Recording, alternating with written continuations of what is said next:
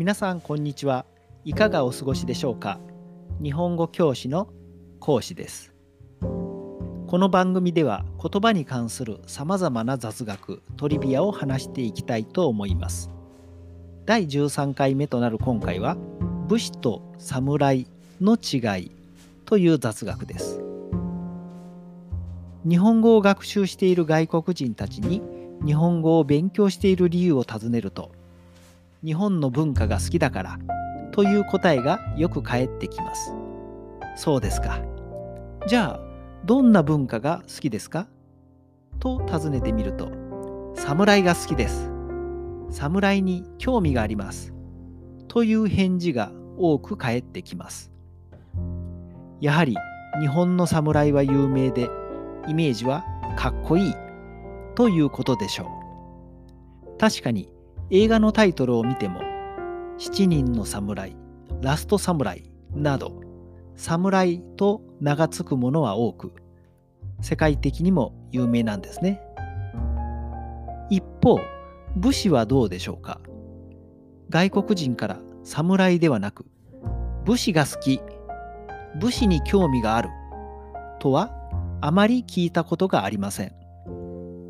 そこで疑問に思うのは武士と侍は日本人にはどちらも馴染みが深い言葉ですが一体何が違うのでしょうか？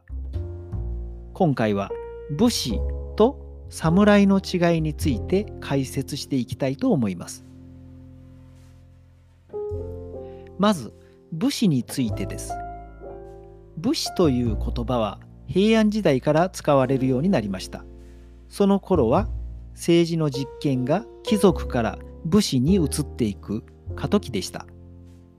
もともと武という漢字は矛を止めるという2つの漢字からなり向かってくる敵に対し戦うということです。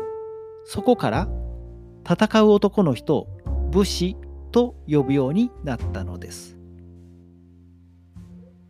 では侍はどのようにして生まれた言葉でしょうか最初武士は自分たちの領地や身を守るため手に武器を取り襲ってくる相手を攻撃しました。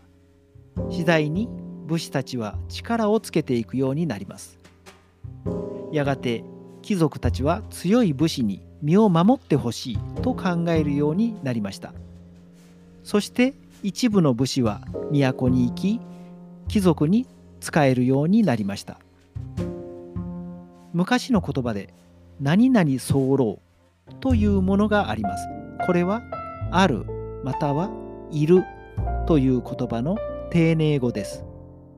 そこから候は身分が高い人のそばにいるという意味に派生しました。その結果武士で貴族に仕えることを候と言いそれが三郎に変化しさらに人を意味する侍となり今のような侍へと変化していったようですそのため男性で貴族に仕える人を侍と言い女性では侍と女の2つの漢字で次女という読みになるわけですね。このように平安時代には武士と侍では明らかに意味の違いがありました。しかし鎌倉時代になり武家社会になったあたりからは侍は貴族に仕えるのではなく武士に仕えるようになりました。